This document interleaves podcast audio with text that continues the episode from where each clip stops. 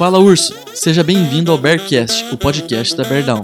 Eu sou o Celso. Eu sou o Mozelli. E eu sou o Curi. E estamos aqui para te ajudar a crescer e tirar suas ideias do papel. Bora lá?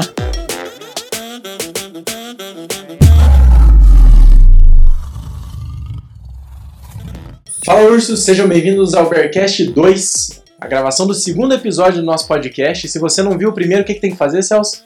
Tem que entrar lá no Spotify, ou no Deezer, ou no Apple Music, ou no YouTube. I got a job in the valley, but today I didn't go. Pra você que não assistiu o Bearcast 1, que eu acho muito difícil, porque já tá com mais de 10 milhões de acessos, o que significa No que primeiro dia. todo mundo já Ontem, viu. né? Esse número era ontem. Isso, eu não, eu não vi hoje de manhã, Ah, tá. pode ter mudado. Mas como já teve muito acesso, provavelmente você já viu. Mas se você não viu, por um acaso, né, uma pessoa que estava perdida aí pelo mundo, é, é só entrar em uma dessas plataformas que eu falei que você consegue achar a gente. E como você perguntou, Curi, o tema foi o nosso início. Da onde que saiu a Berdal, o que, que ela Como é. surgiu a Berdal? Exato. Pra onde a Berdal quer ir? O que, que significa o nome, O que, que significa o que, nome? que a gente está fazendo, né, o que mais que a gente falou lá. E muito importante, eu recebi até esse feedback. É, quando você lê o título, parece que a gente vai falar só sobre Beardown. Mas a gente trouxe tanto conteúdo a mais que adiciona para as pessoas. Se você quiser abrir um negócio, se você quiser se inspirar, você vai conseguir entender como a gente fez. É, usando o nosso tema principal, a gente trouxe uma informação muito útil para todo mundo. Fala um pouco de tudo, né? Até hábito, rotina, empreendedorismo, é... tudo.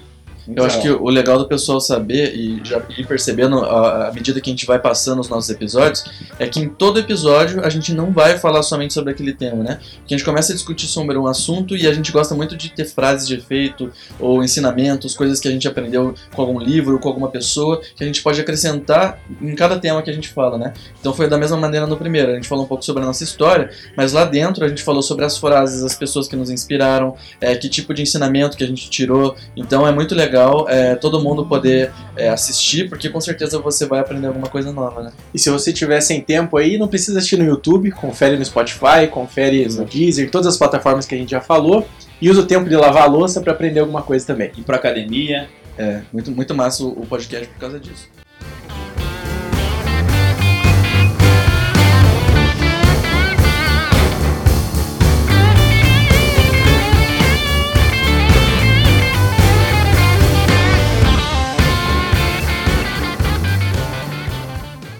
Queremos agradecer então todo mundo que nos mandou mensagem depois que viu o primeiro é, Bearcast. A gente ficou muito feliz com os feedbacks, com inclusive os positivos e os construtivos. A gente gostou bastante das dicas que vocês nos deram.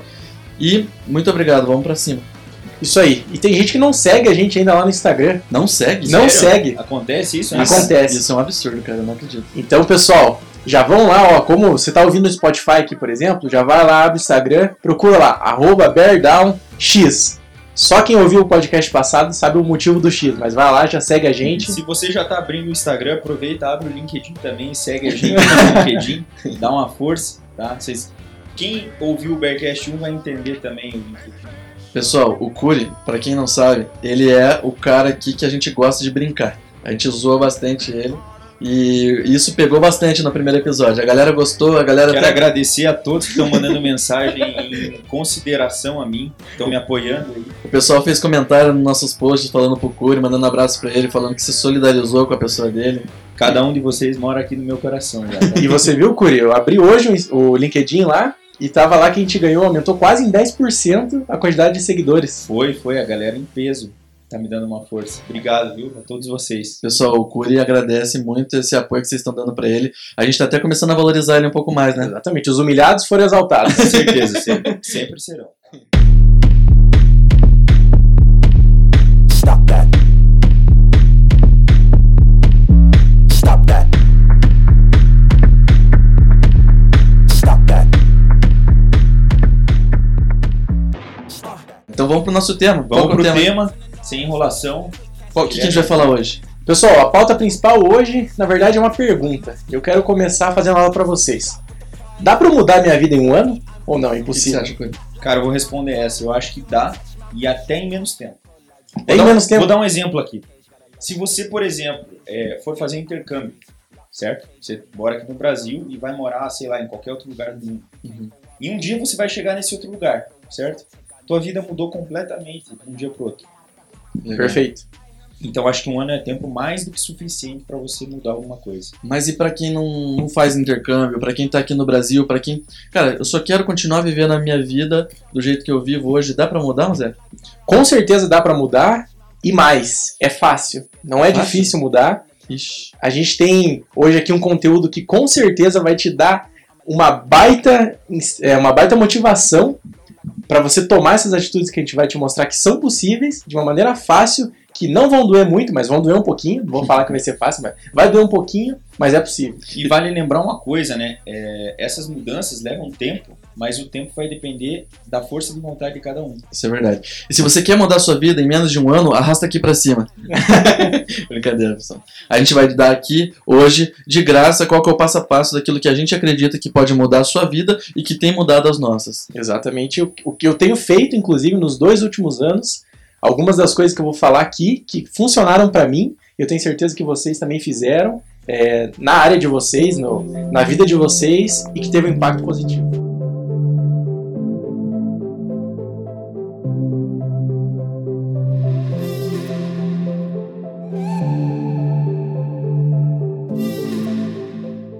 Vamos pro nosso conteúdo. Moselle, qual que é a receita? O que, que a gente pode fazer para mudar de vida? Qual que é o segredo disso? Bom, primeiro de tudo, a gente precisa entender que a nossa vida em si nada mais é do que o somatório de todos os hábitos que a gente tem. Então, Top. existe até uma frase: é, me diga com quem andas que eu te digo quem és. Uhum, Então, é, me diga os hábitos que você tem que eu te digo quem você é. sim, Então, tudo que você faz define a pessoa que você se tornou. legal, cara. E o que, que seria um hábito? Basicamente, um hábito é uma coisa que você faz é, naturalmente, sem ficar pensando naquilo que você precisa fazer e que tem um resultado, seja positivo, seja negativo. O hábito, então, é uma ação inconsciente. É uma ação inconsciente, perfeito. Legal, então eu poderia dizer que, por exemplo, eu escovando o dente todo dia de manhã É um hábito. é um hábito, porque eu não penso na hora que eu vou escovar o dente. Eu é, já fiz muito isso e hoje, naturalmente, eu acordo, a primeira coisa que eu faço é pegar a escova e escovar o dente. Acordar é um hábito. Eu acho que acordar. Eu É, acho que Esse é o hábito.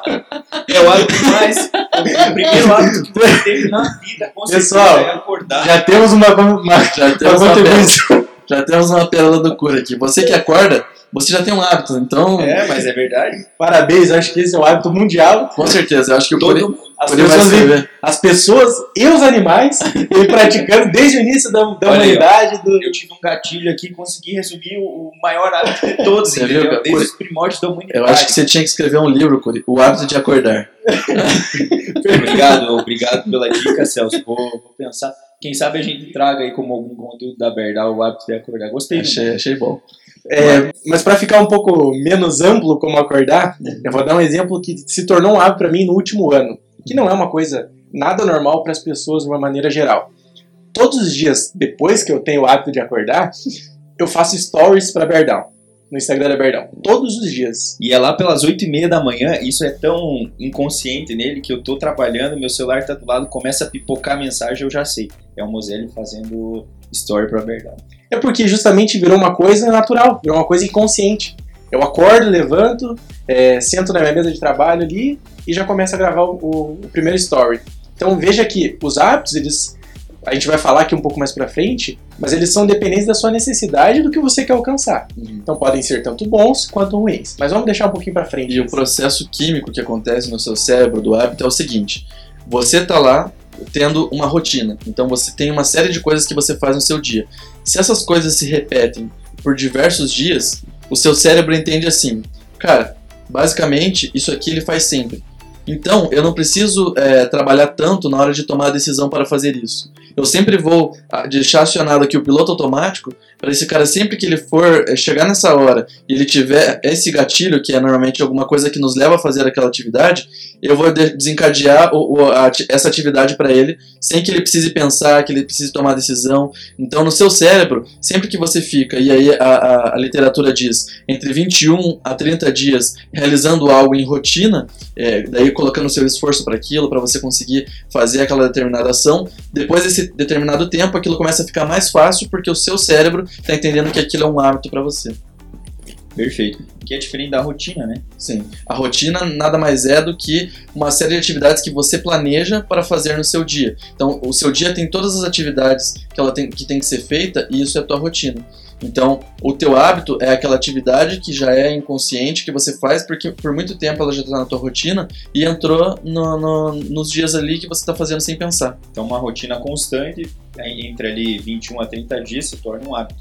Isso, exatamente. Ok. E um pouco mais além disso, dentro de uma rotina existem específicos hábitos. Então, se você gosta de ir para academia, por exemplo, existe o hábito de fazer exercício físico dentro da sua rotina. Aquilo é um hábito, não sai da rotina.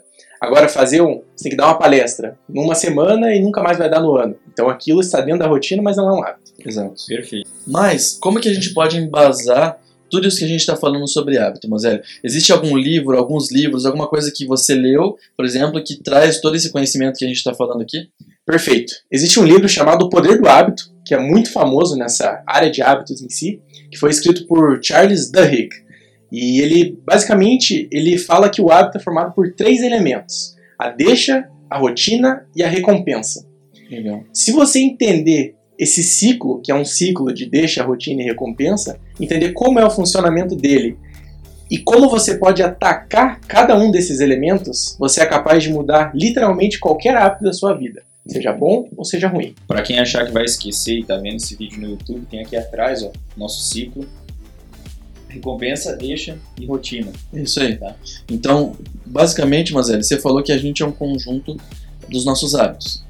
Então, se, se a gente é formado por hábitos e a gente consegue mudar de hábitos através da deixa, é, recompensa e E a rotina, rotina. você- isso quer dizer que com, esses três, com esse ciclo a gente consegue mudar a nossa vida e em menos de um ano? Sem dúvida alguma. Vamos entrar um pouquinho mais no detalhe para ficar claro para a galera como, ah, tá beleza, existe um ciclo, se eu entender eu posso mudar, mas o que, que é cada Posso elemento? fazer uma pergunta? Claro, Não sei se é esse o detalhe que você quer chegar, mas o que significa cada parte dessa? exatamente isso que eu quero chegar. Exemplifica para nós, por favor. Então vamos lá, o que que é uma deixa? Uma deixa é uma oportunidade que você tem de fazer alguma coisa.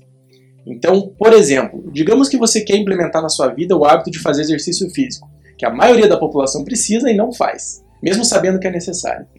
Uma deixa seria você facilitar é, aquele ato. Então, por exemplo, qual que é a deixa para eu fazer exercício físico? Eu tenho que ter uma motivação interna de, putz, eu preciso melhorar, meu corpo tá ruim e tal. É, é horrível, você nunca vai conseguir fazer, justamente porque a deixa é muito longe. E porque depende muito de você, né? do- de- da sua força de vontade. Isso E mesmo. às vezes a gente não tá bem, às vezes a gente tá animado, às vezes a gente tá triste. Então, uma deixa que depende muito da nossa força de vontade, então quer dizer que não é uma boa deixa. não é uma boa deixa. Como que você ataca a deixa? Como que você ataca aquela oportunidade que aparece para você fazer alguma coisa? No caso do exercício físico, você pode simplesmente colocar o seu tênis do lado da sua cama. Então você Uhum. coloca, ah, eu vou levantar e vai ter o tênis ali de, de caminhada, do exercício físico, pronto para eu só vestir e, e ir para academia. Aquela roupinha mais leve, mais tranquila. Inclusive, existe um livro chamado O Jeito Harvard de Ser Feliz, do Sean Ecker. E ele fala das regra, da regra dos 20 segundos. O que que é a regra dos 20 segundos? Basicamente, você tem que colocar à sua disposição o que você precisa para fazer alguma coisa a 20 segundos de distância. É exatamente o exemplo que a gente usou agora do tênis. Ele dá até um exemplo um pouquinho a mais em tênis, que ele fala, ó, eu preciso fazer exercício físico, e o que, que eu vou fazer então? Eu vou dormir com a roupa da academia, limpinha, com certeza, e vou deixar o tênis e vou deixar o tênis do lado da cama. Então quando eu levantar, eu já vou estar com a roupa para treinar, o tênis já vai estar ali, é só eu vestir e sair de casa. Ou seja, é muito mais fácil do que você ter que pensar, hoje eu preciso ir pra academia, então você vai procurar a tua roupa, você vai botar a roupa, às vezes você nem lavou a roupa. Então, se você já no dia anterior, digamos que você vai de manhã cedinho, se você no dia anterior já coloca a roupa, já garante que ela tá pronta, é, se veste com aquilo, deixa o teu tênis na, na medida para quando você acordar, a primeira coisa que você faz é levantar e ir pra academia, então essa, é- essa que é a deixa. Vale lembrar que isso aí, isso tudo está dentro de uma coisa chamada planejamento, né? Planejamento é fundamental nessas, nessas questões. Porque se você não se planejar para limpar a tua roupa, para colocar, para dormir com ela, no dia seguinte você não vai conseguir ter essa deixa. E o planejamento ele faz com que esses 20 segundos de distância sejam possíveis. Então você é, é literalmente uma distância. Imagine que você está com a roupa suja. Qual que é a distância de você colocar aquela roupa? Você vai ter que lavar, colocar ela para secar. Vamos colocar ali 3 horas. Se for um dia que está quente, vai secar rápido. Então a tua distância está pelo menos 3 horas. Agora, se ela está limpinha, você já dormiu com ela, ela está menos de 20 segundos. Então você vai gastar menos de 20 segundos para tomar aquela decisão. É, um outro hábito que até a, a, a indústria usa bastante é o controle remoto da TV. Olha só, não sei se vocês já pararam para pensar. O controle remoto ele facilita muito, obviamente, mas tem uma questão psicológica por trás, que é se você tiver que levantar e ir até a TV para mudar o canal, para aumentar o volume, provavelmente você vai demorar mais do que 20 segundos. Agora, se você tem o controle na sua mão, que está do seu lado, você com certeza vai demorar muito menos do que 20 segundos para tomar a decisão de mudar de canal para ver se tem alguma coisa passando. Então você fica mais tempo assistindo TV. E você pode aplicar esse conceito para sua vida para fazer as coisas boas. Isso acontece muito comigo. Às vezes, se eu tô assistindo TV e o controle tá longe, e eu penso que aquilo que eu estou assistindo tá ruim, é- é muito mais fácil eu levantar pra, em vez de mudar o canal, desligar a TV e fazer uma outra coisa. Porque daí meu cérebro já começa a trabalhar assim, cara, precisa fazer outra coisa, porque ele já pensa no esforço que ele vai ter de mudar de canal. Você acaba procrastinando o ato de mudar o canal. Exato, exato. Então, o que, que eu faço? Eu vejo que, cara, tá chato isso aqui. Em vez de eu mudar, se eu tivesse o controle, eu só ia mudar de canal, ver se tem alguma coisa mais legal. Mas como eu tenho que levantar até lá para mudar o canal, eu já desligo e saio. Então, igual você falou, realmente é um- é gatilho muito importante para ter a retenção da atenção para TV ou controle remoto.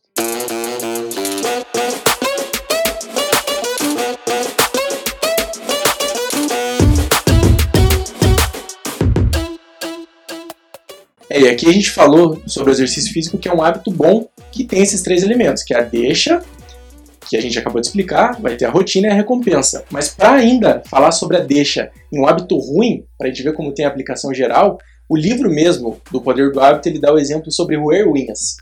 O autor ele fala, quando a pessoa está muito estressada, geralmente as pessoas que é, roem unha, ou elas estão estressadas ou elas estão ansiosas. Então esses são os principais motivos que ele elenca Gatilho. os gatilhos que, ela, que elas têm. Então ela tá ansiosa, por exemplo. Quando ela tá ansiosa, é a deixa. A ansiedade é a deixa. Ela tá, putz, eu tô, tô ansiosa. Qual que é a rotina que ela tem? Roer a unha. Então a rotina é de roer a unha. E qual que é a recompensa? Diminui a ansiedade, diminui o estresse. Então a deixa foi justamente uma coisa negativa, que era a ansiedade, e a rotina que já tá na cabeça dela é: tô ansioso, vou roer as unhas. Tem gente que não rói a unha, mas é, acaba fazendo isso com a comida, né? Com- cigarro, assim, muitas pessoas cigarro. fumam por causa disso. Então, se você atacar a deixa, ou a rotina, ou a recompensa, você consegue mudar um hábito ruim também. legal, Legal, cara. demais. Eu tenho um outro exemplo aqui também, que funciona muito, daí pra galera que gosta bastante dessa parte de marketing e para essa parte de redes sociais, Nosso marqueteiro. o o que acontece?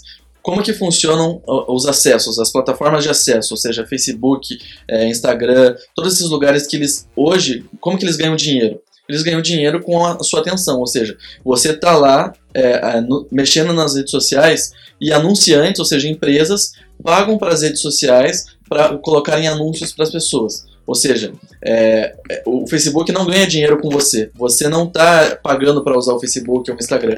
Mas as empresas que querem aparecer para você estão pagando para o Facebook para, elas aparecerem para você, porque você tem um perfil específico. Ou seja, para a empresa que está assistindo, que é quem paga o Facebook, a melhor coisa do mundo é que você fique o dia inteiro nas redes sociais. E como que você faz isso? É através de uma, de um, é através de um tema que se chama User Experience UI and UX. E esse tema é estudado muito pelo pessoal do Google, do Facebook, para como que eu crio uma plataforma tão amigável a ponto de- das pessoas não quererem sair daqui. E aí ela trabalha o terceiro ponto aqui do nosso ciclo, que é a recompensa. Mas eu ac- acredito que como é um ciclo, a recompensa acaba servindo como deixa para a pessoa continuar lá. Toda vez que você atualiza, ele te dá uma recompensa. Então quando você atualiza, pim, é, aparece uma notificação para você. Ou uma foto nova sobe lá quando você puxa o, o, o, o, scroll lá do, do, do feed do Instagram. Então, todas as vezes que você atualiza a página, ele faz com que apareça alguma coisa na tela que, que, que te dê uma recompensa ali que você fale, nossa, que legal, e queira continuar nesse ciclo vicioso. Então, por isso que muitas vezes quando a gente está mexendo no celular, a gente fica duas, três, quatro horas direto ali e nem vê o tempo passar. Porque existem essas deixas que, o, que a própria eh, plataforma foi projetada para ter, para te manter mexendo. E pode ver que você está em qualquer lugar, de vez em quando você pega o teu celular, só abre ele, não tem nada. Você passa pro lado, passa pro outro, desliga e volta de volta no bolso. Porque a plataforma está fazendo com que você tenha o hábito de estar conectado. Então, se você fica mais de uma, duas horas sem mexer no celular, você já começa a ficar ansioso, a perna começa a mexer, porque justamente você, tá, você tem um hábito de, de mexer no celular. E a deixa que ele utiliza são esses gatilhos é, de notificações e tudo mais que, que o próprio tecnologia te traz. Inclusive, você que está ouvindo, para para refletir um pouquinho. Eu tenho certeza que você deixa o celular no silencioso, na maioria do tempo. Você está trabalhando, está fazendo alguma coisa, o celular está no silencioso. Você está concentrado. Ele está no silencioso, mas ele geralmente vibra quando chega uma notificação. Então, chegou a notificação é a deixa. A vibração do celular é a deixa. Isso. Aí qual que é a rotina? Você pegar, parar o que você está fazendo, perder toda a sua concentração, todo o seu foco, olhar o celular, olhar a notificação, essa é a rotina, e qual que é a recompensa? Ufa, já sei o que está acontecendo de novo. Exatamente. E geralmente não é nada de bom que E, tá e aparecendo. é também o teu cérebro trabalhando, né? Porque você está trabalhando, ou, ou estudando, ou fazendo alguma coisa que gasta muita energia, que você tem que pensar. E o, o- o celular, mexendo no celular já é um hábito para você, é algo que te traz uma paz. Então o teu, celular, o teu cérebro está trabalhando de acordo com o que você ensinou para ele. Então, cara, se eu estou fazendo algo chato que gasta minha energia aqui e pim, eu tive uma deixa aqui para sair desse para sair desse, desse negócio ruim aqui que tá acontecendo, que é esse gasto de energia a mais, eu vou pegar o celular aqui e vou mexer. E aí nessa a gente acaba perdendo muito tempo.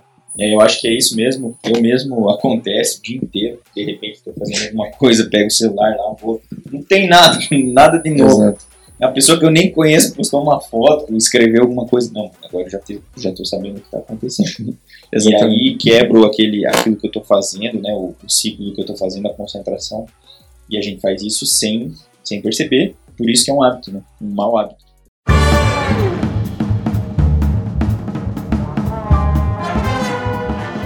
E a gente falou um pouco sobre a deixa. Moselle, o que, que é a rotina, que é o próximo passo da deixa? Bacana. Aí entra o hábito. A rotina, basicamente, é o que você faz que vira um hábito. Legal. Então, vamos buscar os exemplos que a gente já usou. Quando você deixa o seu tênis pronto para ir para academia, a sua rotina vai ser ir para a academia. Uhum. Quando você não deixa, a sua rotina vai ser ficar em casa assistindo Netflix, fazendo qualquer outra coisa. Então, a rotina é o que você de fato faz, que você ataca quando você quer mudar o- um hábito, colocando aquilo que você quer substituir. E muitas vezes quando a gente quer mudar um hábito, a gente ataca só a rotina, né? A gente tenta implementar um hábito novo, então a gente começa a colocar na rotina. Só que se a gente usasse a deixa e a recompensa, seria muito mais fácil de transformar aquela rotina num hábito. Eu acho que talvez a rotina, sem os outros dois, seja maior, a maior influência para que a gente não consiga mudar de hábitos, né? Muita gente quer começar uma dieta nova e eles falam, vou comer só certinho agora, vou comer certo, vou comer certo, vou comer certo. Radical, né? Só que qual que é a deixa que você deveria implementar? É você abrir a geladeira e só ter coisas saudáveis. A deixa é só ter alimentos bons. Aí o cara vai no mercado e enche o carrinho de De nuggets. bolacha. É, coloca- falar uma marca aqui, não sei se, né? Pode falar, a gente É. está sendo patrocinado. Não tá sendo, então tá bom. Vai lá, compra um monte de traquinas, aquelas bolachas super recheadas que você não consegue comer uma só. E aí não tem como. né? Então você potencializa a força negativa da deixa. Então você tem que se atentar à deixa, claro. Na geladeira você tem que ter é, comidas saudáveis e tudo mais. Isso faz com que a sua rotina seja mais fácil. Então a deixa é um grande aliado na mudança da rotina. Se você tem uma deixa que proporciona a rotina que você quer, vai ser muito mais fácil de fazer aquela rotina do que se você quer seguir uma dieta ótima e tem vários bolos na mesa e, e fritura e tudo mais. Se você quer é, o hábito de tomar água e você só tem refrigerante na tua casa, você deixa um copo de refrigerante na tua frente, que é a tua rotina, né? Você não vai conseguir adquirir esse hábito bom. Porque você, porque você não tem a deixa, é, que é você mudar as coisas ao seu redor para que fique mais favorável.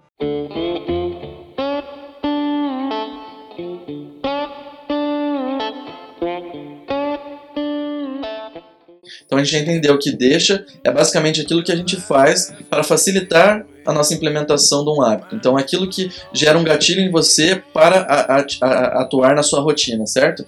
Então, e a rotina é efetivamente aquilo que você quer que se transforme num hábito. O que, que seria a recompensa e qual é a importância da recompensa nesse ciclo todo? Certo. A recompensa é aquilo que você tem depois de realizar aquela rotina e que vai te trazer alguma forma de prazer. Vou usar aqui. Você tem cachorro, Celso? Eu tenho o Todd. O Curi tem cachorro? Tem a mel.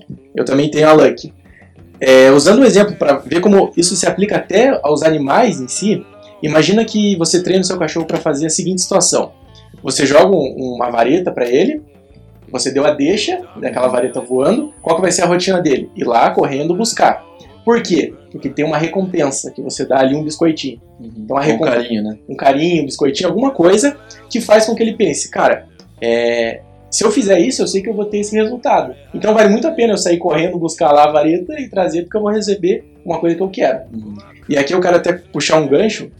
Existe um psicólogo chamado Skinner, não sei se vocês já estudaram sobre ele, que ele tem uma, um estudo em si que ele, que ele conduziu, ele chegou à conclusão do condicionamento operante. O que é o condicionamento operante? É quando você realiza alguma coisa, alguma atividade, e você tem alguma recompensa depois. Ela pode ser positiva ou negativa. Se a recompensa é positiva, você tende a fazer novamente. Se ela é negativa, você tende a não realizar novamente. Por exemplo, na sala de aula, se o, o professor está explicando e um aluno levanta a mão e pergunta uma coisa, e o professor fala: Nossa, você não sabe isso? As, as pessoas, os alunos em volta vaiam. O que, que ele tende a não fazer mais? Não perguntar. Porque o condicionamento operante dele vai levar ele a não perguntar Ele mais vai criar até um bloqueio, né? E cria-se o bloqueio. E a mesma coisa se aplica aos hábitos diários. Se você faz uma coisa e se sente mal depois que você fez aquilo, muito provavelmente você não vai fazer de novo. Uhum. E aí justamente entra a parte do, da recompensa. Se a recompensa é positiva, você acaba refazendo. No caso de roer a unha, é uma recompensa positiva, vocês concordam? Porque roer a unha aliviou meu estresse. Mas a gente vê que a rotina é ruim. Então não adianta você ter só uma recompensa boa e ter a deixa e a rotina ruim. Você tem que fazer um ciclo em que todos os elementos são positivos. E aí você tem um hábito bom. E aí você pode falar de tudo, né? Por exemplo, quando a pessoa vai fazer uma tatuagem e aquela tatuagem significa alguma coisa para ela, é, ela, ela vê aquela tatuagem como uma recompensa, né?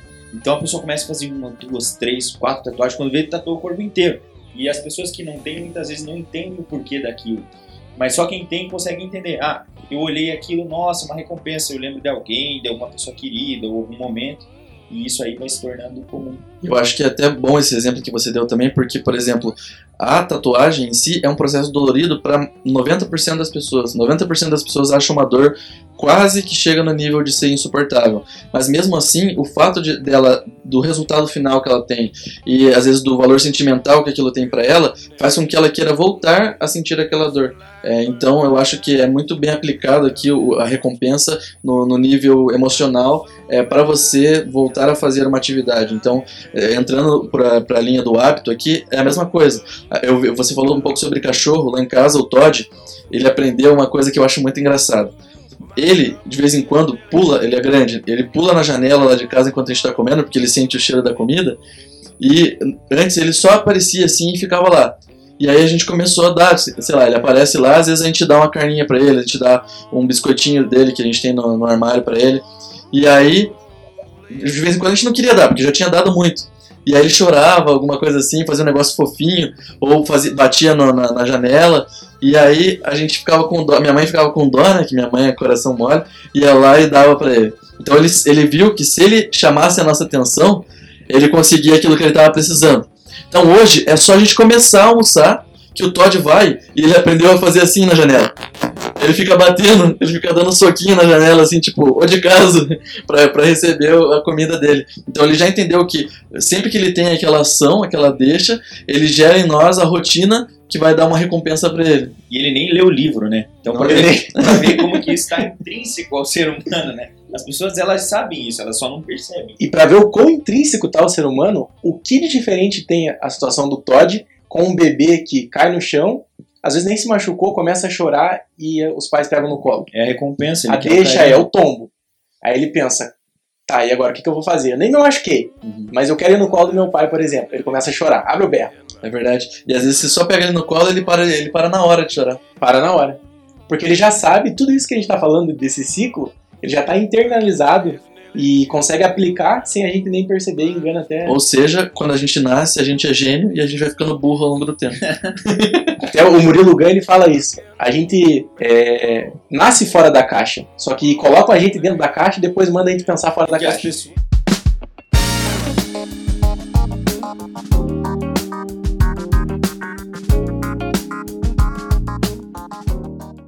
Saindo um pouco do nosso tema aqui de hábito, mas entrando nesse que você está falando rapidinho, só porque eu acho que é muito importante mesmo. A gente, igual você falou, as pessoas nascem fora da caixa com muita criatividade. As crianças têm um raciocínio lógico e uma criatividade incrível. Você conversar com uma criança e entrar naquele mundo que ela está imaginando ali, da história que ela está contando com os brinquedos, que às vezes é um brinquedo nada a ver, ela está usando com algum tipo de personagem é, que nem parece o físico com aquele boneco, mas na cabeça dela faz sentido. E ao longo do tempo, por que, que a gente vai perdendo isso? Eu, acho, eu acredito que seja uma série de mal, maus hábitos e, na verdade, muito mais do que hábitos, são as recompensas que a gente tem. Então, igual você falou na escola, quando a gente levanta a mão e as pessoas riem da pergunta que a gente fez, ou o professor deduz que a gente já deveria saber aquilo e, e responde de uma maneira grosseira. Todas as vezes que alguém nos cancela dessa maneira, ou que os nossos pais falam, fique quieta, fique quieto que você está enchendo o saco. Toda vez que acontece isso, que você vai limitando a, a criança, ela vai cada vez tendo recompensas negativas que inibem o pensamento criativo. Então, o Murilo Gun mesmo fala no curso dele que é, o maior inibidor da criatividade da- das pessoas normalmente são as pessoas que criaram ela, os pais ou os responsáveis, porque eles foram é, podando as asas das crianças e falando que ela tinha que ficar quieta naquele momento, que ela tinha que parar de fazer bagunça, ou que ela era hiperativa, e muitas vezes ela nem era hiperativa. Então, essas- esse tipo de coisa que poda, que são recompensas negativas que a gente vai tendo ao longo da vida, que fazem com que a gente tenha, às vezes, maus hábitos de, de travar o nosso desenvolvimento pessoal, né? É, às vezes ela tá sentada lá, a criança, brincando com um palito de dente e um sabonete. Aí chega o pai e fala, sai daí, larga isso aí, não sei o quê. Só que, cara, é você que não tá vendo. Aquilo ali é um soldado contra um tanque de guerra. Só que Exatamente. a tua imaginação não permite chegar lá, porque você cresceu. Mas isso é um tema, um podcast à parte, Eu acho que dá pra fazer certeza. um só sobre isso, cara, com certeza absoluta. Mas eu acho que deu pra exemplificar bem é, a recompensa, né? Eu acho que ela, ela pode ser aplicada tanto positivamente quanto negativamente na nossa vida. Tá, beleza, Moselli. Mas me explica uma coisa. É, tem como eu excluir um hábito? Como que eu faço para colocar um outro hábito em prática? Bacana, essa é uma pergunta que a maioria das pessoas não sabe a resposta. E a resposta é a seguinte: não é possível excluir um hábito. Você nunca vai conseguir tirar da sua vida. Pense como se fosse uma gaveta de roupa, uma gaveta de meia lá. Para você tirar uma meia, você tem que colocar outra no lugar. Você nunca pode deixar ela vazia. É uma gaveta que nunca pode ficar vazia. Os hábitos são a mesma coisa. Você precisa pegar um hábito ruim que você tem, retirar e colocar ao mesmo tempo um hábito bom no É lugar. uma troca, então. É uma troca que você realiza e não é uma exclusão. E a gente, a gente pode dizer que esse processo de troca é basicamente mudar a sua deixa, a sua rotina e a sua recompensa? Você ataca um dos elementos do ciclo. Você escolhe a deixa, a rotina, a recompensa, ou até mais de um. Não precisa ser, eu vou atacar só a deixa. Porque às vezes você tem uma deixa maravilhosa, você só tem alimentos bons na sua geladeira. A deixa tá perfeita, só que você pega o celular e pede uma coisa ruim no iFood. Então a deixa tava boa, só que a tua rotina foi ruim. Certo é atacar a rotina e consertar um. Porém, as chances de você pegar o seu celular e pedir um iFood quando você tem uma deixa boa são muito menores. Então é mais fácil você implementar um hábito bom. Então, por exemplo, se eu tenho o hábito de sempre de manhã é, ficar um pouquinho mais na cama, mexendo no celular, e eu quero começar a ir para academia de manhã, eu tenho que substituir o hábito de ficar deitado, é, é, mexendo no celular, pelo hábito de ir para academia. E para isso eu tenho que criar uma deixa, ou seja, às vezes colocar roupa, deixar tudo já pronto, que me auxilie a trocar esse hábito de por aquelas horas não fazer nada por ir para academia, é isso? E nesse, e nesse caso específico, se você quiser uma dica aí, começa arrumando a tua cama, cumpre a primeira meta do teu dia e você vai se motivar para ir para academia e para fazer muito mais coisa. Isso é algo muito legal. A gente pode inclusive falar sobre, sobre, essa, sobre esse hábito mais tarde, né? Que foi um hábito que mudou sua vida, né, Coelho? Também, exato. Legal. É, então, falando sobre essa questão do, do exercício físico logo de manhã, qual que seria a deixa que a gente teria que atacar? A deixa hoje, você acorda e mexe no celular. Primeira coisa, meio óbvio que você tem que fazer, tira o celular do lado da sua cama. Então coloca o celular, você deixa geralmente carregando à noite. Coloca do outro lado do quarto, ou no banheiro, na cozinha, em qualquer outro lugar. E arranja um despertador ali, você, por 10 reais você acha um despertador barato aí, que vai te acordar todos os dias, e você simplesmente não vai ter mais essa deixa de mexer no celular, porque não existe celular naquele momento. E aí você pode implementar justamente essa questão de colocar o tênis, dormir com a roupa certa. E isso potencializa todas as deixas positivas que você teria e elimina todas as negativas.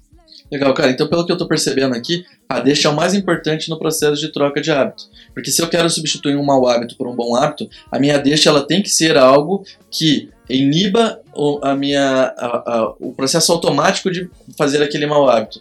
E que, ao mesmo tempo, faça com que eu me sinta motivado suficientemente para poder é, fazer aquele bom hábito, é isso? Eu diria que sim. Eu diria que se você define uma boa deixa para aquele hábito que você quer começar a implementar, as chances de você de fato conseguir são muito maiores do que se você já pensar na recompensa direto, por exemplo.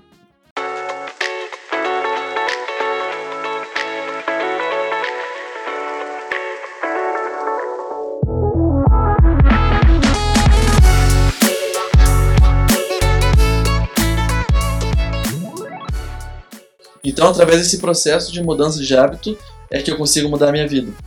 Em qualquer hábito que você queira implementar, se você atacar um desses elementos ou mais de um, como a gente já falou, qualquer hábito pode ser mudado, sem dúvida. E como que eu sei qual hábito que é ruim? Porque às vezes a gente tem hábitos ruins e a gente não enxerga que, que aquele hábito é ruim ou que aquilo nos atrapalha. Como que eu vejo na hora assim, por exemplo, cara, eu queria muito é, fazer tal coisa na minha vida, ter esse hábito. Como que eu vejo qual que é o hábito ruim que eu vou substituir? Ou como que eu paro e analiso a minha vida, sabe? Olha, eu vejo como uma coisa bastante pessoal, assim, porque você sabe o que você quer fazer. As pessoas sabem. Ah, eu quero ter um corpo é, esculpido, digamos assim, de academia. Tá, esse é o que você quer. Mas você sabe o que você tem que fazer? Provavelmente você sabe. Eu tenho que parar de comer besteira e tenho que ir pra academia. Então você sabe o que tem que ser feito. Aí você vai ter que pensar em como você vai implementar a primeira deixa para isso, que é tudo que a gente já falou. Ah, mas se eu implementei a deixa, mas mesmo assim eu continuo em casa. Então talvez essa deixa não é boa o suficiente ainda. Ou a recompensa você não quer tanto. Então você consegue analisar um, um cenário macro aí. Então se você quer muito esse corpo escultural, com certeza você vai implementar. Agora, se você quer mais ou menos, talvez não aconteça. Uma coisa relacionada a exercícios físicos, que eu conversei com. Eu tenho um treinador e ele, ele é profissional de fisiculturismo e tudo mais, compete. E ele falou que o que mudou a vida dele dentro do, do esporte, dentro da, da mudança de corpo, porque ele começou também com essa, com essa motivação estética, ele queria ter um corpo mais bonito. Só que ao longo do tempo ele viu que essa motivação não era suficiente para ele ir todos os dias, porque cara, mesmo que você queira mudar teu corpo, você ir todos os dias na academia e dar o seu máximo, porque o, o resultado do teu, do teu corpo, ele vai depender muito do esforço que você coloca na academia, da rigidez que você tem na sua dieta, da maneira que você cuida disso tudo, desse conjunto de coisas.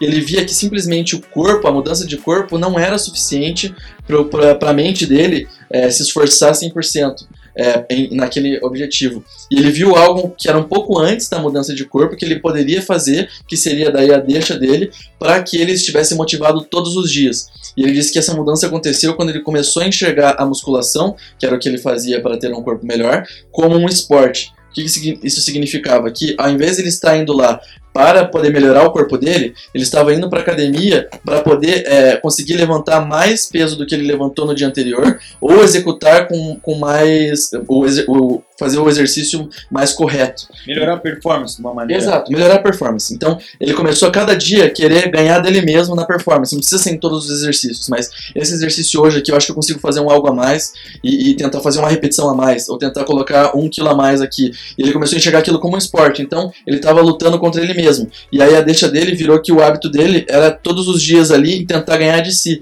ao invés de tentar mudar a vida dele, que é algo muito mais difícil e que você não vai ter motivação todos os dias. Isso entra na questão das metas, né, que a gente vai falar daqui a pouquinho. Exatamente. É Então, muito importante. ter- né? às vezes ter metas curtas façam com que a gente atue muito mais, tenha muito mais motivação para ah, implementar uma rotina, ou seja, aquilo serve como uma deixa e tenha uma recompensa também, né? Porque Porque as recompensas são mais rápidas nesse caso. são muito mais rápidos. O nosso cérebro ele trabalha dessa maneira. Ele trabalha por recompensas rápidas. Tanto que se você eh, puder escolher entre algo eh, mais ou menos hoje ou algo muito bom daqui 30 anos, se você, eh, quase 100% das vezes o nosso cérebro escolhe algo mais ou menos agora. Então a gente sempre favorece a recompensa imediata.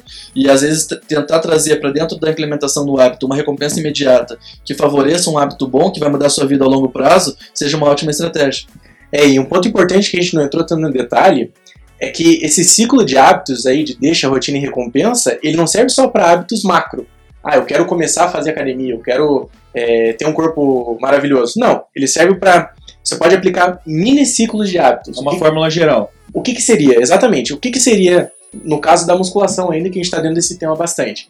O hábito geral seria colocar ali o, o tênis perto. Mas qual que seria um mini ciclo de hábito? Dentro da academia, você vai fazer um supino lá, por exemplo, você já leva mais anilhas do que você geralmente faz. Por quê? Porque você coloca como objetivo que eu vou aumentar o peso todas as semanas. Então já vai ter uma anilha sobrando ali. Você vai fazer, você faz com 10 quilos de cada lado, vai ter um, mais um 2 quilos ali sobrando. Você fala, cara, já tá aqui mesmo, Uma hora ou outra você vai acabar colocando. você vai colocar. na Então, barra. a Você fala, cara, eu terminei e não tô morto. Eu acho que dá pra tentar mais uma só com, com esses pesos a mais, né? E olha só o peso do meu lado. Exato. A deixa tá ali. É, se você tivesse que ir buscar lá, às vezes você fala, não, já tô de boa, já vou pro próximo. E aí a regra dos 20 segundos que a gente comentou lá no começo. Exato. Esse é o abdominal da academia, né? Que o pessoal deixa por último nunca faz. Exatamente, cara. Eu, eu vi um cara, um profissional falando, ele falava assim, cara, eu sempre faço abdominal, é a primeira coisa que eu faço, porque é a coisa que eu mais odeio fazer, só que eu sei que é muito importante de eu fazer. Ó, Aí é uma deixa. É uma deixa. Não Ele falou assim- No final começar pelo. Ele falava assim, eu vou fazer logo no início, porque eu vim pra academia pra treinar o pra treinar peitoral e tríceps.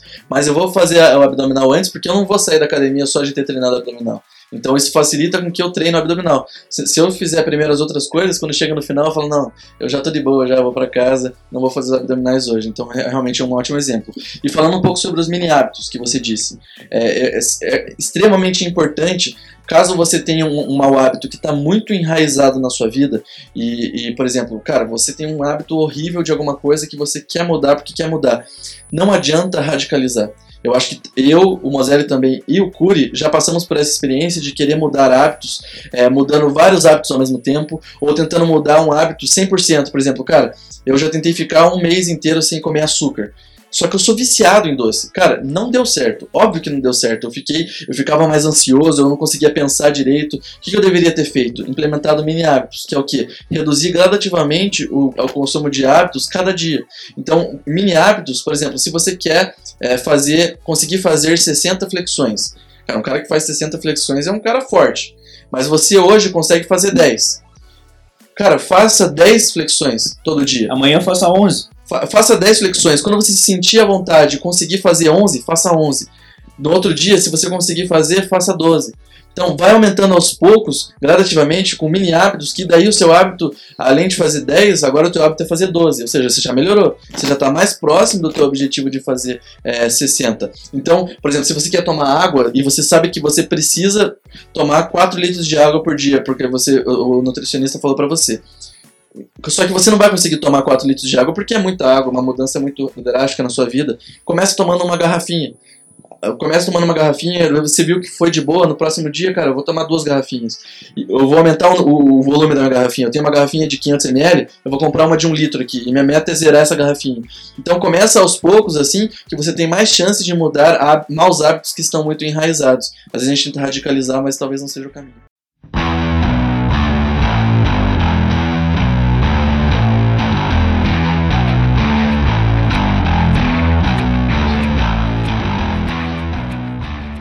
Posso fazer uma provocação aqui no Pode. assunto que não tá bem definido ainda? Vai, solte. A gente tá falando muito sobre hábitos, ir pra academia, beber água, dieta melhor. Mas como que a gente aplica isso no trabalho, nos negócios? Vamos tentar discutir sobre isso um pouco? Cara, eu acho muito válido.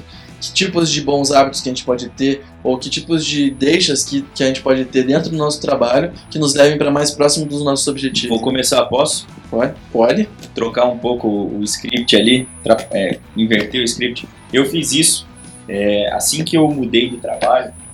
Eu ah, peguei um monte de função nova que não tinha antes, né? E para conseguir me organizar e, para eu ficar ali feliz, ou seja, ter a minha recompensa com aquilo, eu criei o hábito, hoje é um hábito, de é, escrever tudo que eu tinha que fazer. Todas as tarefas do meu dia, do meu trabalho. Até porque se eu não escrevesse, eu não ia lembrar o que eu tinha que fazer e ia ficar coisa. E você fica com muita coisa na sua cabeça E você É, não consegue. você não fazer. consegue raciocinar. Porque, cara, eu preciso fazer isso, preciso fazer aquilo, preciso fazer aquele outro. Você não faz nada porque a tua cabeça tá pifando ali. Então, organizar essa rotina é muito importante. Então, eu, eu planejo ela. E aí, a minha meta é ir lá e é, cumprir isso, lógico, né? E quando eu cumpro, qual que é a minha recompensa? É eu pegar minha caneta e riscar aquilo. Não existe uma sensação de alívio melhor do que você conseguir tirar aquilo e falar: pronto, por hoje eu já matei, não preciso mais fazer isso. Meu dia já está menor, falta menos coisa para acabar meu trabalho, para eu ter a minha, a minha hora ali de descanso, de relaxamento ou para ir para outra tarefa. Né? Muito Então isso foi o que eu implementei, foi um hábito que eu implementei. Você, Mas Luciano? peraí, peraí, ainda nesse tema, vamos ver onde tá a deixa, a rotina e a recompensa, pra gente fazer uma leitura de tudo do isso. ciclo, perfeito, vamos lá. Então a deixa, tá, você tem tudo elencado num caderninho ali que você precisa fazer. Então a deixa tá, eu já tenho uma priorização. Ó, Isso, A deixa só eu olhar pro lado onde tá meu caderno e eu já sei o que eu preciso fazer. exato. a rotina, bem óbvio. Eu tenho que fazer isso, vou fazer isso. Escrever. Porque tá escrito, porque eu já planejei e eu Sim. concordo com isso. Eu acho que tem duas coisas aí. Eu acho que o- ele criou um hábito de estabelecer uma deixa. Por quê? Primeiro, é- é, o hábito de anotar as coisas que você tem que fazer, ele já é um hábito. Então, só que as coisas que ele tem que fazer também, às vezes são hábitos, às vezes são atividades. Tem várias coisas ali que ele precisa fazer. Então, essa lista que ele criou não deixa de ser um hábito. Ele tem o hábito de planejar o dia dele. E daí qual que seria a deixa para ele conseguir fazer esse hábito? Cara, deixar o caderno perto lá da mesa de trabalho dele. Porque daí ele já sabe a primeira coisa que ele faz quando ele chega é anotar ou ver as coisas que ficaram do dia anterior que ele não conseguiu fazer. E daí, tendo esse hábito, ele consegue às vezes acompanhar a- a- o percurso ou o processo dos outros hábitos que ele está implementando ou das atividades que ele tem que fazer no dia, certo? Assim, ó, perfeito. Três pontos que eu consegui com isso, tá? Três benefícios de criar essa deixa hábito. É, primeira coisa, a otimização do tempo. Com certeza. Se eu tivesse que parar para procurar o que eu tenho que fazer, eu demoraria muito mais tempo para fazer. Segundo ponto, organização. Meu trabalho é flui muito melhor e fica muito mais limpo, digamos assim, mais clean ali, né? E terceiro, eu acho que é a qualidade do meu trabalho. Como eu não preciso me preocupar com o que eu tenho que fazer, eu posso me preocupar em como eu tenho que fazer, para fazer de uma forma melhor. E essas são as suas recompensas que movem Perfeito. você aplicar aquela rotina certeza. e respeitar a deixa. Porque a deixa precisa ser respeitada. Se você tem uma deixa maravilhosa e não respeita ela, cara, não vai adiantar estragar o meu trabalho no dia é eu não anotar o que eu preciso fazer. Fico Concordo, eu perdido. tenho essa, essa- esse hábito também está presente comigo. Faz anos já que eu faço isso e E se você for estudar, várias pessoas de sucesso, vários estudiosos, é, neurocientistas, todos eles falam que existe realmente muito, muito benefício em você planejar o seu dia. Tirar um tempo é, antes ou no dia anterior para poder ver todas as coisas que você precisa fazer depois. E fica muito mais claro na sua mente as metas que você tem que bater. Né? Tem até uma teoria que diz quantas, quantas coisas você precisa elencar no máximo no seu dia para poder fazer, é, que, que você só precisa ter um foco principal para aquele dia. Inclusive pessoal fala para você também não se sobrecarregar de atividades, né? Essa teoria vai longe. Eu acho que também daria um podcast só sobre isso. mas né? sem dúvidas. Mas realmente é algo muito interessante. Se você não tem esse hábito, eu sugiro que esse hábito que seja um hábito bom para E ser me fala uma coisa, Celso. É, me conta um hábito que você colocou que mudou tua vida. Cara, um hábito que mudou minha vida foi o hábito de aprender uma coisa nova todos os dias.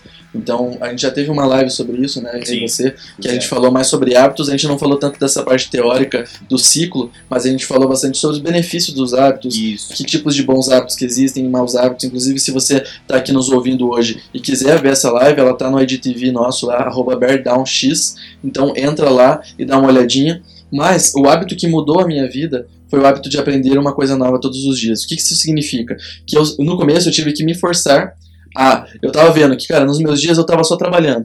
Eu trabalhava numa indústria automotiva, eu ia pro meu trabalho, claro, eu aprendi as coisas do trabalho, mas eu não estava aprendendo algo que me acrescentasse para minha vida, que acrescentasse para um hábito que às vezes eu quisesse Evolução mudar. pessoal, né? Exato, meu desenvolvimento pessoal, meu planejamento de carreira, ele estava meio parado.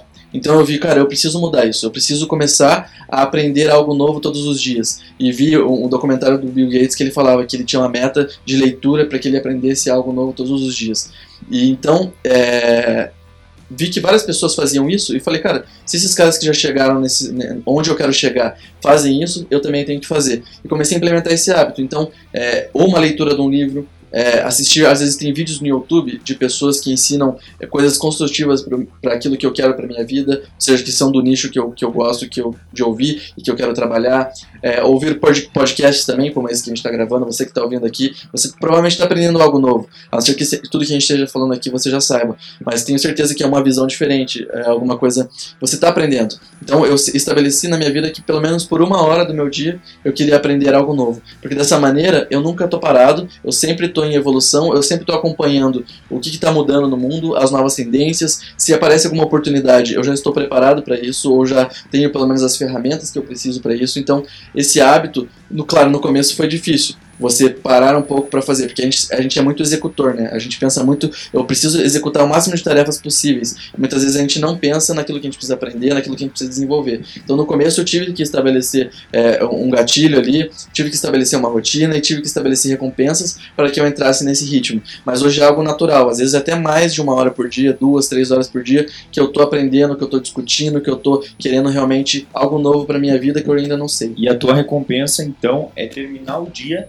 melhor ou com mais Exatamente. conteúdo do que você começou. Copiando a analogia do, do esporte, né? Que é aquela que eu falei do meu treinador, eu quero cada dia ser melhor do que eu era antes. Então, é, só consigo ter essa recompensa de me sentir assim, de confirmar, cara, hoje realmente eu tô melhor do que ontem, se eu realmente parar e estudar e fazer alguma coisa. E o legal é que você pode fazer isso em qualquer área da tua vida, até na, teu, na tua área espiritual, né? Você pode fazer isso. Poxa, eu quero ser, você falou isso, eu quero ser uma pessoa melhor do que eu era ontem. Sei lá, se você nunca fez uma ação de caridade, alguma coisa, e você faz, e você percebeu a recompensa que aquilo te trouxe e tal, você começa a se tornar uma pessoa melhor. Pode ser uma meta tua. É, ser uma pessoa mais espiritualizada, enfim, que ajude o próximo e tudo mais. Isso é muito legal. Sabe o que é legal também?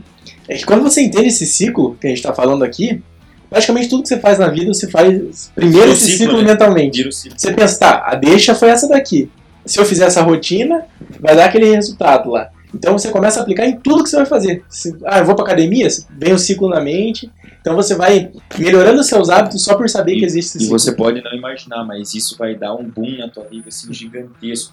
Você vai ver que você vai ser Sim. muito mais do que você é. E você cria o hábito de começar a pensar em deixas. Né? Eu acho que isso é muito importante. Você começa sempre que você pensa, eu preciso mudar isso.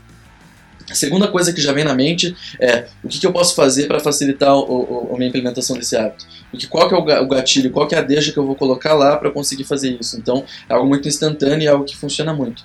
Mas eu já falei, o Curi já falou, e para você, Mazelli, qual foi o hábito que mudou a sua vida, por que, que mudou e se você acha que é aplicável para a galera também. Certo. Eu vou pedir permissão para falar dois. Um pra vida pessoal e um pra vida profissional. Vai. que eu acho que são bem importantes. Primeiro, na vida profissional, na frente da minha mesa, na parede, eu tenho vários post-its com todas as metas macros que eu tenho pro ano.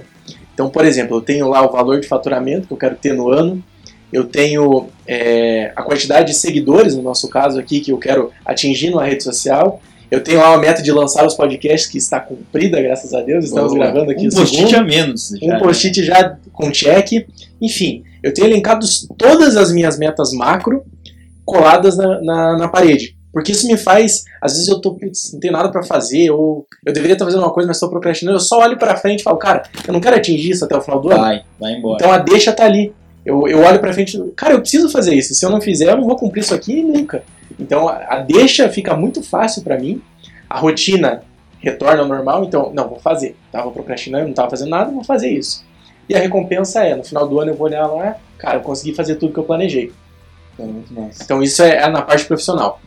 Na parte pessoal, que com certeza se aplica na parte profissional também, mas é, é o hábito da leitura.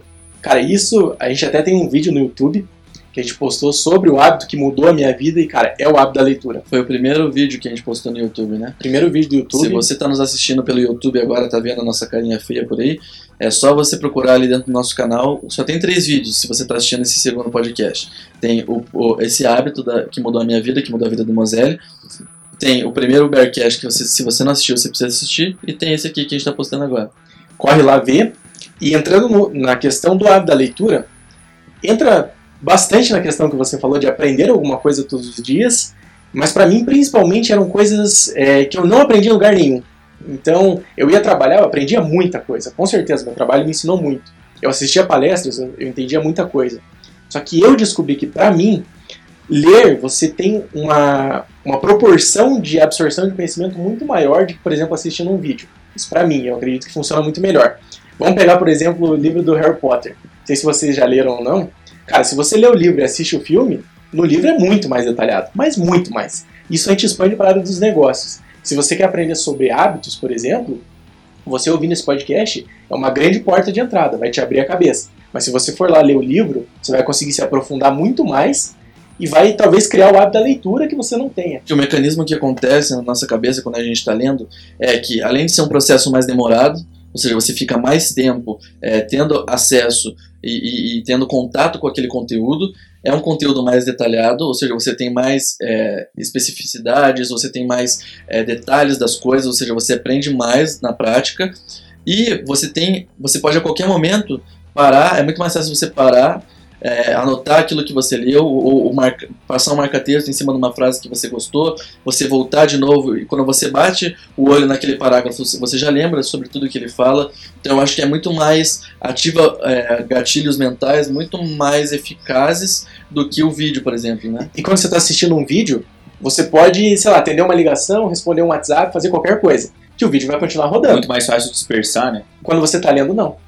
Se você está lendo e Você você tá para com plena atenção ali. Se Né? você para pra responder o WhatsApp, cara, você já nem sabe mais onde você tá, você já perdeu, você já esqueceu a página inteira. Vai ter que voltar e ler tudo. de novo. Então a quantidade de atenção que você foca nessa atividade, pra mim, é muito maior na leitura do que qualquer outra. Cara, eu tenho isso aí, velho. eu falei na nossa live, eu vou falar de novo, é, pra dar uma descontraída também, mas, cara, quem, quem aqui se identifica, leva- é, manda um sinal. O que acontece quando eu tô lendo? Às vezes eu tô lendo, eu já li uma página inteira. Mas eu tava viajando, eu não tava prestando atenção.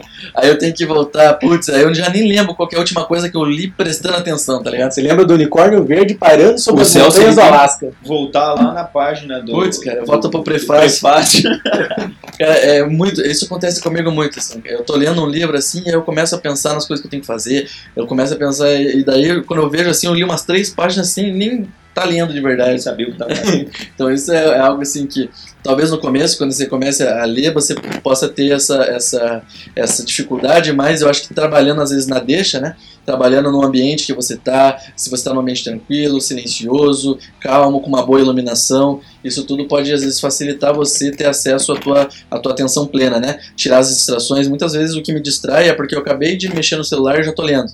Então eu tô pensando naquilo que eu vi agora há pouco, naquela luz intensa que ficou na minha mente. Então às vezes trabalhar na deixa pode ser algo bom que evite essa, essa dispersão.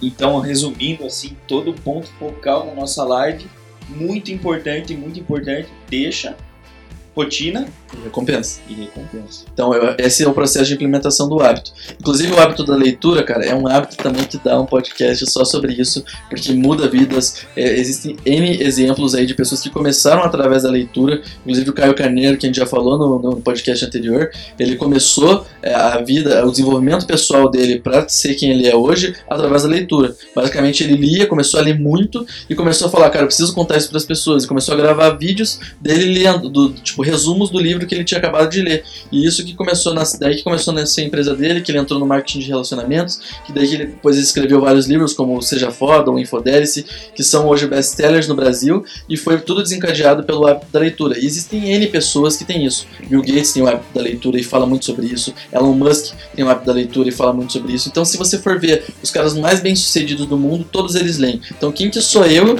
pra não fazer isso? Pra Não, falar que tá errado. eu sou melhor que o Elon Musk, eu sou melhor que Jeff Bezos. É, e uma das grandes, é, talvez, não decepções, mas uma coisa negativa na vida de Warren Buffett, sabe?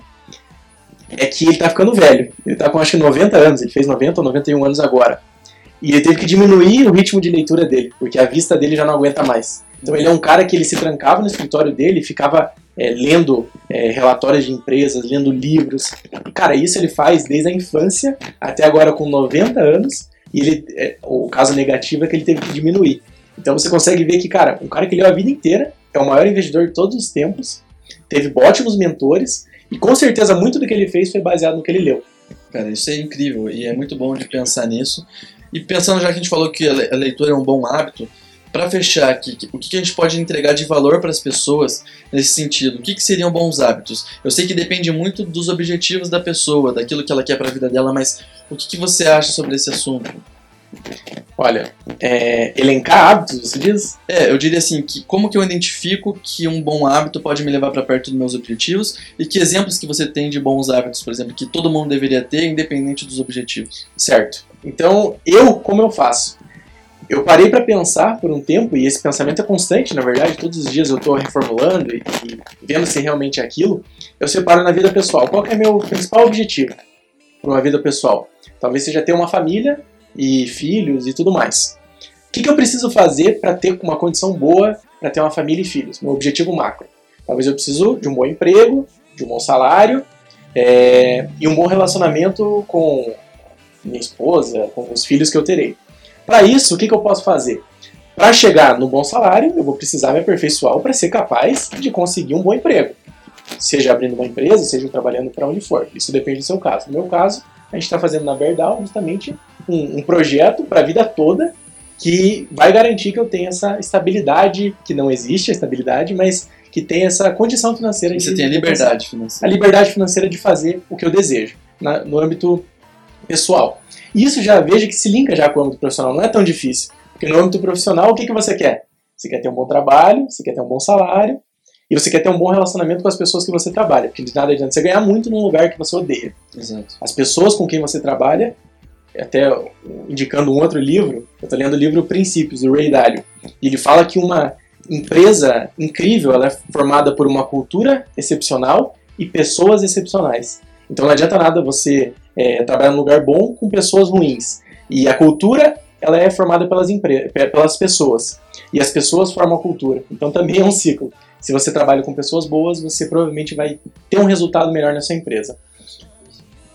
Enfim, é, então eu penso justamente nessa questão de tentar alinhar as duas coisas, porque a vida pessoal e a vida profissional, muita gente fala, cara, tem que separar. Você trabalha até às seis da tarde, depois da sua vida pessoal. Isso não acontece na prática. Você mistura as coisas. Às vezes você leva o trabalho para casa, às vezes você leva até o seu filho para o trabalho porque você está cheio de coisa para fazer. Não que isso seja bom ou ruim, não fazendo juízo de valor, mas as coisas acabam se misturando. E você às vezes trabalha mais para dar uma vida melhor para sua família. Então, um se funde junto ao outro e você consegue definir dentro disso o que você precisa fazer. E eu fiz o hábito da leitura, que eu acho que me prepara melhor. Eu tenho o hábito também de fazer exercício físico para tentar manter a saúde, não para ficar com o corpo bonito. Eu acho mas- que não tá funcionando, pô. né? Ai, ai, ai, nem vamos começar a entrar nesse assunto que vai ser a minha hora de bater. dos, dos três aqui, não sei quem está pior. O Curi, acho que é o mais magro. Loucura. Nossa senhora. Eu acho que é- é- É a primeira vez que o, o Curi pode zoar a gente, né? É. Desse Mas podcast. vamos mudar de assunto, pra não dar deixa- não deixar uma deixa aí pra Exato, ele.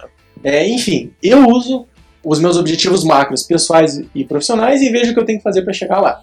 E cara, não são coisas difíceis. Você precisa ter autoconhecimento. Se o teu auto- autoconhecimento está bem definido, você sabe o que você quer profissionalmente, é, na sua vida pessoal, e você sabe por onde seguir também. se fosse para eu dar uma dica, já que você deu uma, falou aí, é, eu falaria de você criar o hábito de enxergar deixas e gatilhos, como até a gente já comentou, né? Com certeza Uma ótima forma e mais simples. É uma, uma forma simples de você é, colocar isso como um hábito, enfim, em todas as questões da tua vida, você conseguir isso num degrau.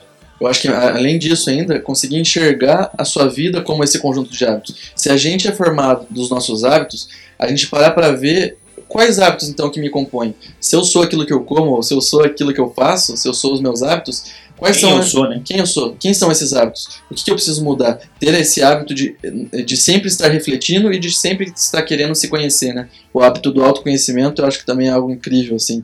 Mas conta pra gente um hábito, Curi, que você implementou na sua vida que te ajudou a cumprir mais metas, é, que você falou inclusive na, na nossa live, e que você que, e se você acha que isso é um hábito bom pra galera fazer. Tá. Vou contar, inclusive fiz ele hoje, até porque é um hábito, né? é, é um negócio de arrumar a cama. Depois que eu entendi aquilo que eu fui ler sobre, enfim, tem um livro que fala sobre isso, né? Arrume a sua cama, quem quiser dar uma olhada lá. É, essa é a primeira meta que eu cumpro no dia. Então é o meu primeiro gatilho, e esse gatilho ele me faz cumprir várias outras metas. Então quem mora num hotel não produz? Olha, fica aí o questionamento. Não, o cara produz, é que assim, eu acho que Ele pode assim. criar outra meta Exato. que tem esse gatilho. Mas eu entendi, eu concordo. E assim, parece uma coisa banal. Eu falei isso justamente para mostrar como parece uma coisa banal. Mas não Mas, é. cara, arrumar a cama Claro. não significa nada, só que significa Exato. muito. Não, o negócio é o seguinte, é 1 a 0 pra mim que o Jojo Jota fala, né? Isso. É você conseguir a primeira atividade do dia, você já cumprir ela, você ganhar de você mesmo, você fazer algo que você não faria naturalmente, mas que você se, for- se esforçou pra fazer aquilo. Por exemplo, pra mim, a, o, minha, o meu 1 0 é ganhar do despertador, porque eu tenho um terrível hábito de apertar a desgraça do botão do snooze. Eu fico na soneca, soneca, soneca. Quando você vê, eu já perdi 20 minutos, meia hora ali, uma hora às vezes. Quando vê a soneca já virou. Já virou um sono a mais ali. Olha, deixa aí. Você tá deixando ativa a soneca. Exatamente. Então, pra mim, o, o 1 a 0 que, que eu procuro, por exemplo, arrumar a cama dele, é dizer assim, cara, fiz a primeira, ganhei a primeira do dia aqui, tô pronto pra conquistar o resto do mundo no resto do dia. Pra mim é vencer do despertador. Se eu acordo na hora que eu me planejei pra acordar, cara, é uma vitória bem grande que me faz com que tenha muita mais garra, muito mais garra de poder trabalhar nas outras coisas. É, às vezes você quer arrumar o mundo inteiro e não arruma a sua cama, né? Aí, ó, Exato, esse é o livro. essa é a frase. E tem o discurso também. Se você tem o livro que é Arrume Sua Cama, e se você não viu, cara, procure no YouTube Arrume Sua Cama, discurso é um general ou, ou comandante da, da, da Marinha das Americana. forças especiais americanas. E ele, e ele fala muito, o discurso dele para toda aquela galera é sobre ó, como que arrumar sua cama te torna um bom fuzileiro, né, no caso. Então é, vale muito a pena. Mas, cara, muito legal, a gente falou sobre uma série de hábitos aqui. A gente é, mostrou todo o processo construtivo de um hábito. Eu acredito que quem nos assistiu até agora, quem nos ouviu até agora, já consegue parar e começar a pensar nos seus hábitos ali para mudar a sua vida. Se você acha que a sua vida já está maravilhosa, tudo bem. É, mas se você acha que tem alguma coisa que dá para mudar, eu acho que esse é o momento de você parar um pouco o que você está fazendo. É, acabou esse, esse podcast, deixa um pouco no, no, na- no pause aí, não, não vai pro próximo. Pa- Para um pouco e reflete na sua vida. Quais são os hábitos que te formam? O que, que você pode mudar? Como que você vai mudar? Que deixa que você vai criar? Que recompensa que você vai ter? E realmente começar hoje a mudança na sua vida, né? Eu acho que isso é muito importante. Eu acho que a gente está te entregando aqui uma série de ferramentas que você pode utilizar. E a nossa meta, nosso objetivo, e nós, e nós queremos ter o hábito de estar sempre entregando valor para você dessa maneira. Então, se você gostou desse conteúdo de hoje, se você acha que acrescentou, por favor, nos dá o seu feedback. Diz pra gente lá, na- a gente vai postar a foto desse podcast no Instagram. Então, vai lá e comenta assim, cara, gostei muito, é, já vi essa e essa coisa que eu posso mudar na, na minha vida. Se você tem alguma crítica, alguma coisa que você não gostou também, não precisa mandar. E se você tem algum recado para dar pro Curi, manda também nos comentários que ele tá amando esse- essa Obrigado. atenção que ele tá A tendo. todos os meus fãs aí que estão me apoiando, tá? Sem vocês, essa, essa jornada não seria tão fácil. Curi, qual que é a tua mensagem aí pra finalizar, pra mandar pra galera? Olha, para finalizar, é, espero que vocês tenham aproveitado bastante o conteúdo, né? Essa questão aí do ciclo. Foquem no ciclo porque você consegue enxergar ele em todos os, os locais, as, as situações da tua vida. Com certeza isso vai ajudar demais cada um. Show de bola. E Moselle, você? Habitue-se aos hábitos. Nossa. Cara, você já percebeu que o Moselle, todo podcast, acho que vai ficar Um uma. negócio filosófico. Ele vem. né? No outro, no passado, ele veio com uma palavra diferente. Concomitância. Ele, ó, Meu Deus. cara, ele já sabia que a gente ia fazer isso. Ele, tava, ele ficou gravando com comitância até agora, cara. Cara, o Moselle é safado. E aí ele lê os livros dele, ele se passa de intelectual. Cada podcast ele fala uma palavra ou uma frase que ninguém sabe o que, que é, mas que parece bonito. Na próxima semana que vem ele vai vir com uma frase em francês. E você, Celso? O que, que você deixa de mensagem final aí? Resuma em uma frase. Em uma Te frase. desafiar aqui. Deixa eu ver. Pro Celso não é fácil, né? Putz, cara, eu não consigo, eu não sou muito conciso não, mas pensando assim, cara, é... Tá, vamos lá. Se você é a soma dos seus hábitos, encontre os, encontre os melhores hábitos para você ser a melhor pessoa possível.